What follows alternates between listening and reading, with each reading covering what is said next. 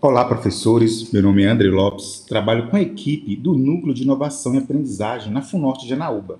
Venho aqui trazer uma super novidade para ajudar no seu momento ZIRC. A sugestão de agora é o mapa mental.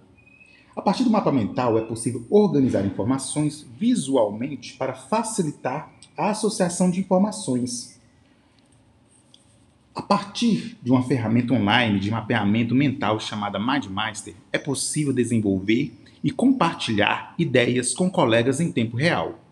Uma super dica aí para os professores do curso de Direito.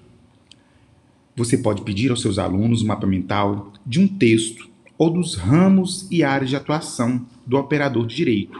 Defina seus objetivos com a sua aula e solte sua criatividade, explorando as múltiplas possibilidades da ferramenta.